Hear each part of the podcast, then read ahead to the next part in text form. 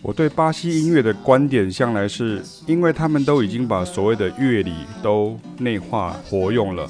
所以你总是能听到很精彩的和弦连接与转换。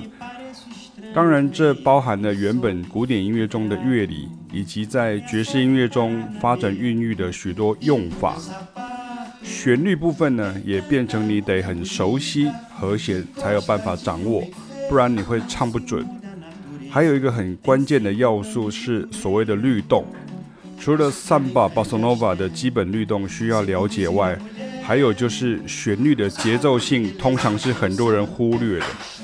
只觉得顺顺的很好听，但是他们就是很习惯反拍开始以及切分节奏，但是那都不是刻意反拍或切分，而是巴西音乐旋律的节奏性就有这样的传统。而蛮多人掌握不好的原因，就在于没厘清跟掌握到这一点。简单来说，那种所谓的抒情与顺耳，其实背后都有隐藏的律动在。而这些律动或称 groove，不是你拿到乐谱或是用五线谱写下节奏就立刻能掌握的，需要长时间的熏陶。我记得我的第五波线上课程呢，介绍过十二首 Bossa Nova 的经典。但是很多讲中文的学生呢，在课程结束后呢，会跟我分享心得，觉得比想象中难很多。我说这是很正常的。第一是因为大家对于和声乐理还不够熟练；第二就是节奏律动的把握。因为华人文化中的听觉呢，主要是以听旋律为主，但当你进入了巴西音乐或是较大范畴的拉丁音乐，甚至是爵士音乐或是黑人音乐等，那种和声与节奏会影响旋律的重要性就浮现出来了。那这边附上了两首曲子，是巴西歌手 Maria Artnet 诠释自己的作曲，Fred Astaire do Samba 啊，这是一个很棒的三管铜管编曲哦。然后他还有诠释另外一个版本是 Ace Antonio Carlos Jobim 啊，他的经典曲 Desafinado。它是很棒的管弦乐的编曲哦。那这边也跟大家宣传一下，启明老师的《The Girl from Ipanema》专修交战，主题是线上工作坊啊啊，其实应该是达标了，就可以录制了哈。那线上参与或是补看影片都可以，把握机会哦。更多资讯在文章当中的连结，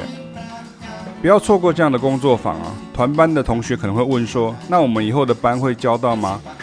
就算以后会教到，很多时候老师的课听两次以上，并不会感到重复。第一方面是因为老师可能又讲不一样，二方面是你自己的程度又听更懂了。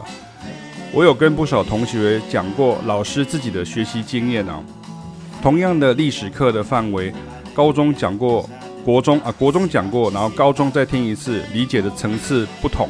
以及很多我教过在大学的时候的学生啊，大学时候教过的学生。都是毕业几年了才会跟老师回馈，终于懂了的喜悦啊！很多我们的学生啊，也是这样的学习经验啊。一件事情老师讲过好几次啊，已经经过实作与监督才慢慢懂了，所以才会有很多同学或学长学姐是学很久的，加上譬如是。像是凯亚老师的团班的学生，很有很多是没听过启明老师上课的。我们在学习过程当中呢，常会遇到同一首曲子或是同一件事情，不同老师会有不同观点，值得学习的历程，所以也欢迎喽。